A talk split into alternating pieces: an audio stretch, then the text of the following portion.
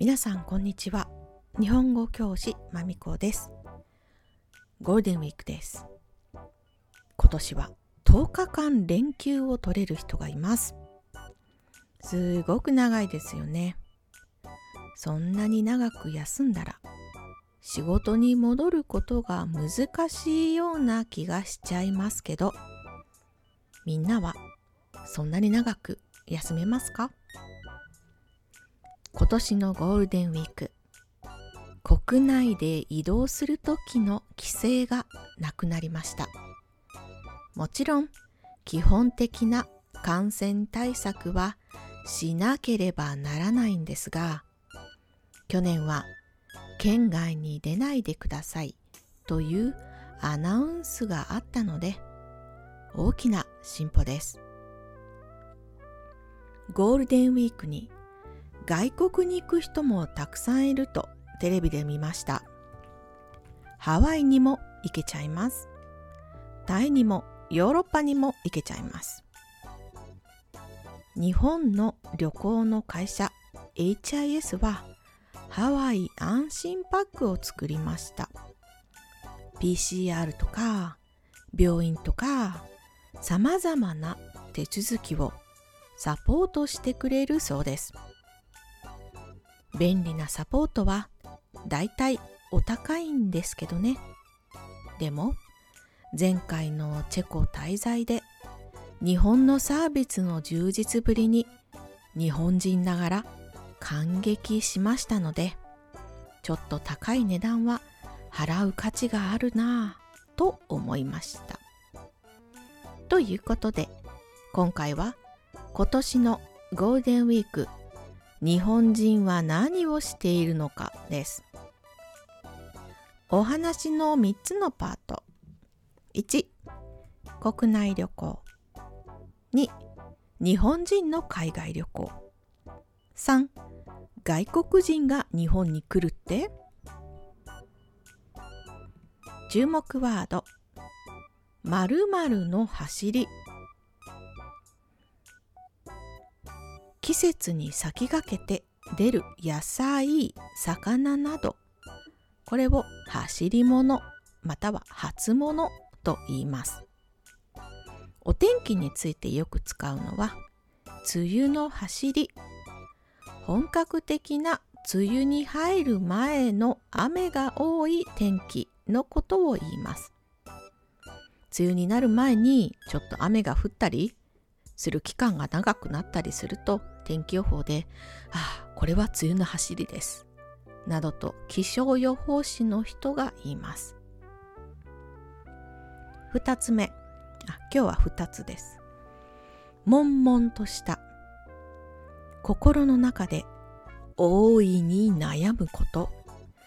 悩む様子を外に出すことなく心の中でじっと悩み苦しんでいるという意味です。例えば、大学に落ち、しばらくは悶々とした毎日を過ごした。上司に言われた言葉が気になって、昨夜は悶々とした、などです。それでは、2022日本のゴールデンウィークスタート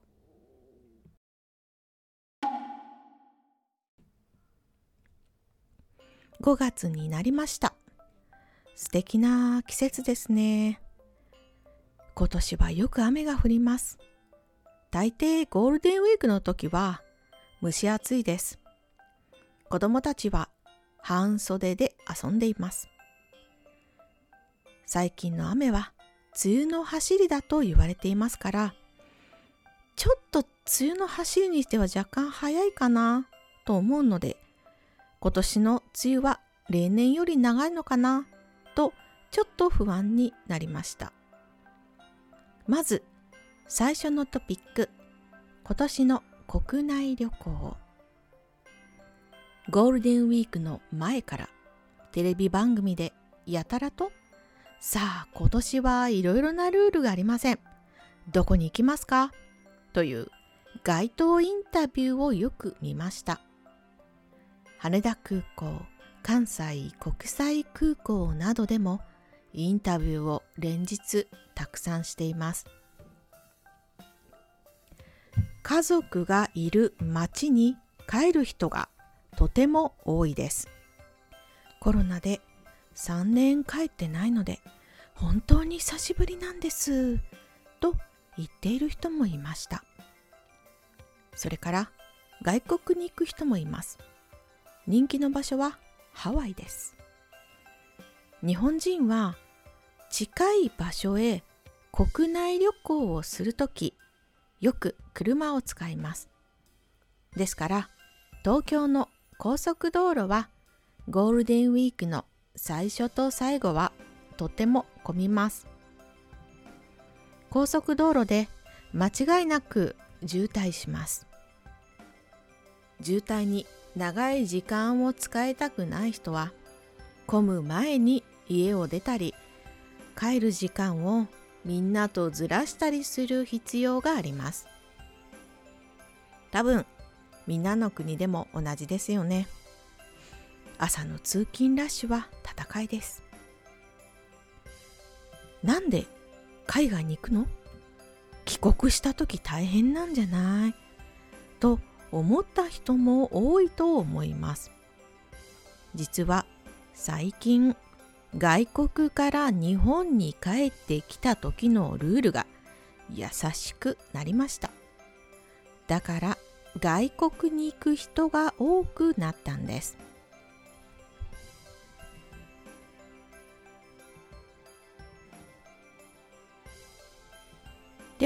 ここから2つ目のトピック。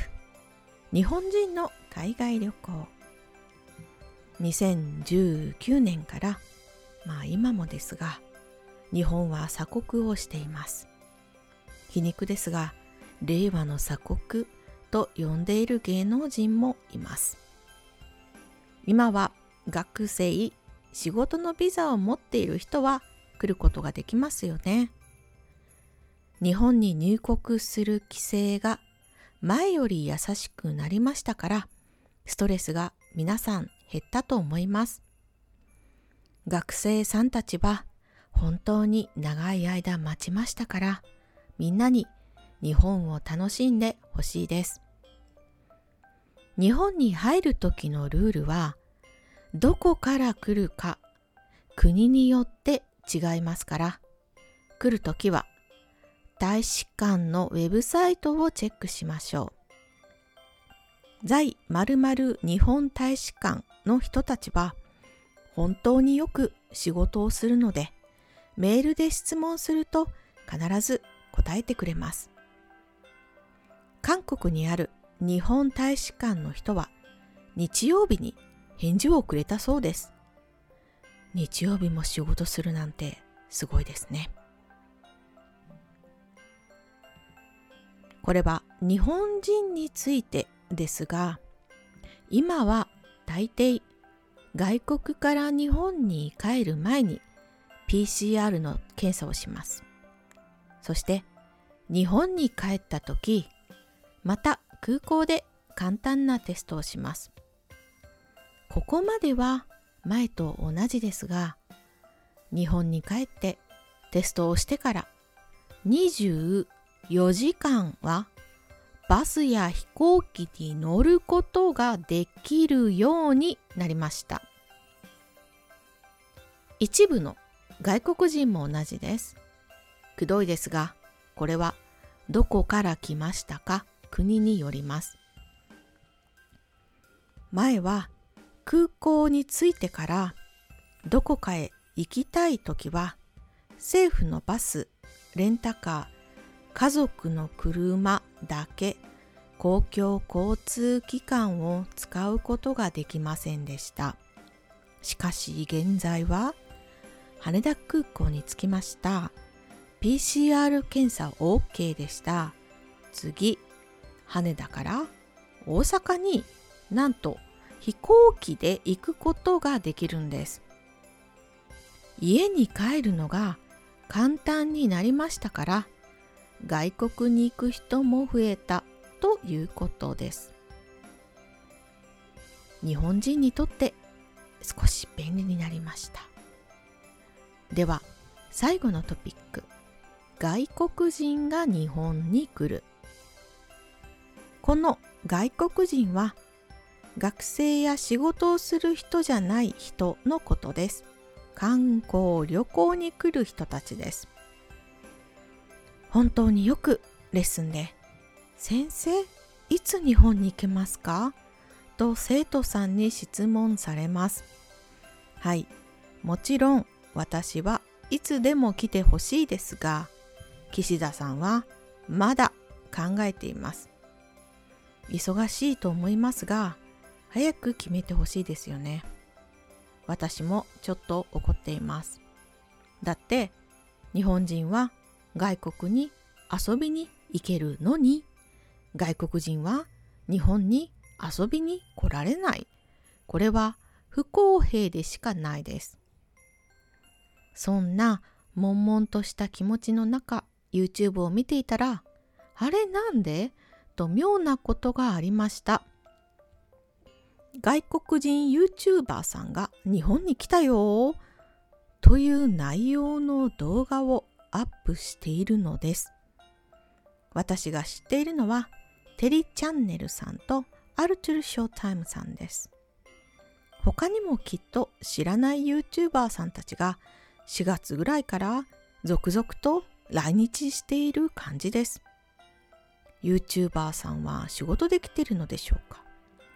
スポンサーがいる人はビジネスのビザをもらうことができるでしょう。韓国にもあるビザだと聞きましたが、日本でも何でも国を PR するインフルエンサーのビザがあるということです。特別なビザのカテゴリーだと思いますから、どうやって申請するのかちょっと分かりませんが、きっとフォロワーさんがいてインフルエンサーとして生活ができる日本が好きな人がそのビザをもらってきているのかな？と推測しています。テリちゃんもアルトゥルさんも日本が大好きと言ってくれている YouTuber さんです。今、インフルエンサーさんたちが日本に来て日本のことをたくさん宣伝してくれています。つまり宣伝をして外国人の人に日本に興味を持ってもらう。そして旅行に来られるようについにゲートを開けるという政府の戦略だと思います。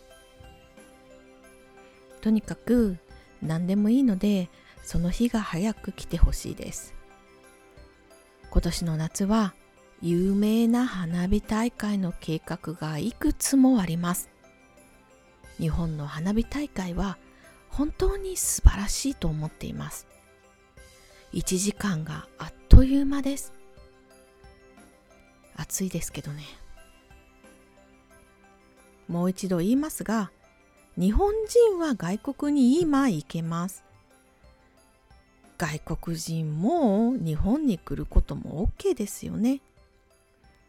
夏にはみんながどうか日本で楽しく旅行ができていますように。今日はここまで。ありがとうございました。終わり。